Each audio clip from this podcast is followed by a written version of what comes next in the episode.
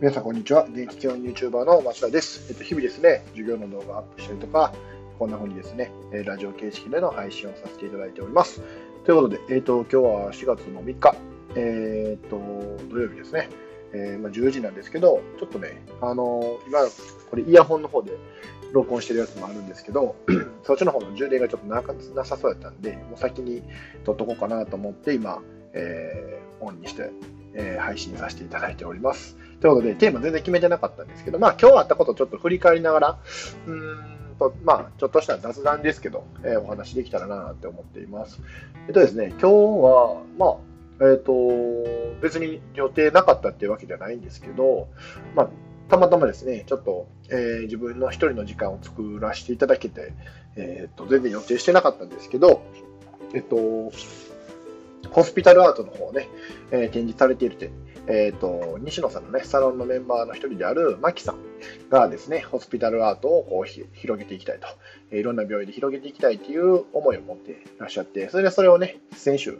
えー、お聞きしている中で、えっ、と、今日ね、その展示されている場所に行ってきました。で、えっ、と、まあ歩いてね、ちょっと歩きながら行ったんですけど、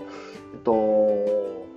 まあ、内容っていう話はあんまりね、したくないんで、でも、そのマキさんのね、思いっていうのはすごいいいなってずっと思ってたんですよね。っていうのもですね、僕の、うん、幼い頃のね、記憶って何があるんかなって掘り返したら、実は、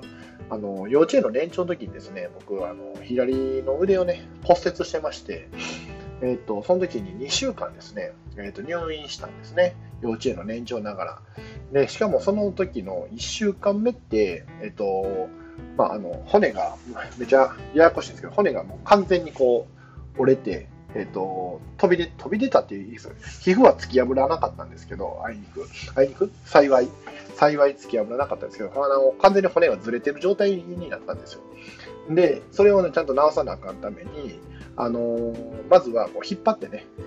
言ったら、重なっている骨の部分を引っ張り上げて、えっと、こうきちんとこう骨を並べるって言ったらいいですかね。骨がきちんと並んでる状態にしないといけなかったんで、1週間ね、あの手ずっと吊り下げられたままで過ごすことになったんですね。で、その後、1週間後に手術をして、で、えー、まあ、つないでというか、まあ、釘とかで固定とかして、で、その後、あの、また1週間様子見て、まあそこから退院して、まあリハビリとかが始まって、まあリハビリの前にまだ1ヶ月多分義務性固定してたんですけど、確か。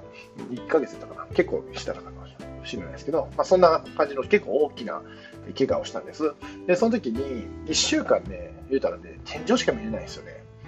寝るときずーっと言ったら左腕がつり上がってる状態で寝た寝とかないといけないんで、まあ、言ったら血がずっとわかります？ずっと上に上げてる状態です。で、固定なんですよね。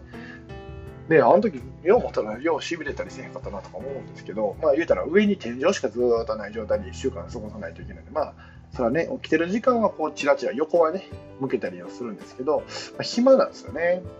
っていうところを考えたときに、やっぱり結構僕窮屈な思いしてたんちゃうかなって思ったら、そのマキさんのホスピタルアートっていうのは、言ったら病院でね、癒し癒しの空間っていうのをこう提供したいと。やっぱりこう殺風景でなんかこうただ治療のみをしに来てるというよりも、まあ、その病院だからこそ癒される場所っていうのがあるとやっぱりメンタル面でもねすごく勇気をつける勇気づけられるし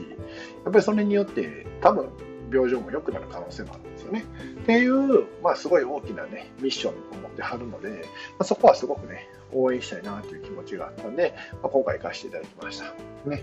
え、ー、と、まあ、これからもね、応援、うまい形でできたらいいなっていうのは、ちょっと頭の中で考えてたりとか、ちょっとアイデアベースでは出てきた部分もあったんで、まあ、その辺はね、あの、今ここではシェアできないんですけど、あとね、えっ、ー、と、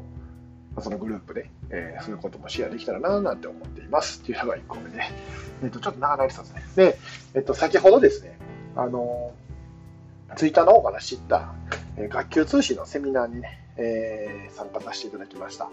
えっと、まあ、内容としては、内容は言えないですけど、えー、学級通信のね、要はマインドセットですよね。どういう書き方をするとか、何号ぐらいいるとか、そういうのじゃなくて、まあ、そもそも学級通信って何だっけっていうことを立ち返るような、そんな、えーと、セミナーでしたね。あのすごく良かったですね。僕自身はやっぱり、うーんと、ね、振り返ったら、自分の1年目とかって、実は学級通信、えもう3年か、3年 ?5 年ぐらいかな。で、書けれなくて、でまあ、書く暇がなかったっていう言い訳もできるんですけど、まあ、あの正直書けなかったのが一番正しいかなって思ってますでで、まあ、最終的に、まあ、6年目かなんかで、えーと、書くようになってからは、まあ、他人になったらね毎年書くようにしてて、まあ、週1回目標に書くようにしてたんですけどやっぱりこの、えー、学級通信セミナーされるねお二人、えー、花尾作先生と、えっと、古舘先生のお二人ねもうやばいんですよね。100とか200とかの話なんですよ。あの通信の数がね。って考えたら、まあ、言うたら学校来るたびにずっと書いてるんですよね。で、200号で大体言うたら生徒たちの投稿日数が200ぐらいなんで、まあ言ったら1日1号ぐらい。って考えたらこれやばいなと思って。まあでもこの数を出せる、えー、その、うん、なんですかね、裾野っていうんですかね、その基礎、基盤にはそのマインドセットがあるんだよっていうのがすごくわかるような、セミナーでした。で僕もうん数をね、今回出す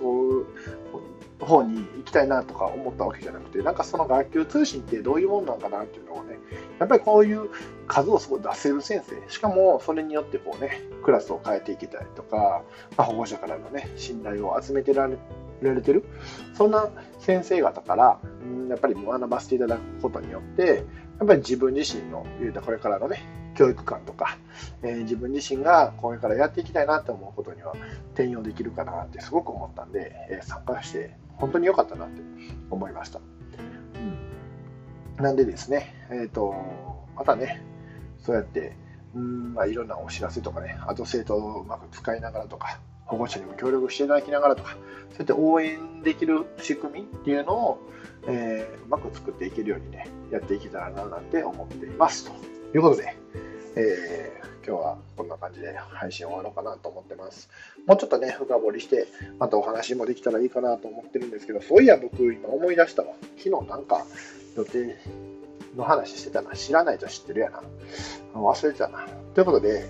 せっかくなんで、えっ、ー、と、毎日1本やと思ってたんですけど、今日2本します。はい。ごめんなさい。あの、昨日、そういえば知らないと知ってる話する言うてたのに、しないわ。思い出せなかった。今、ここに来て思い出したっていうね。はい、そんなこともあるので、えっ、ー、と、はい、この後、また2本目あげたいなと思います。ということで、えー、最後までご視聴いただきましてありがとうございました。これからもよろしくお願いします。では、またね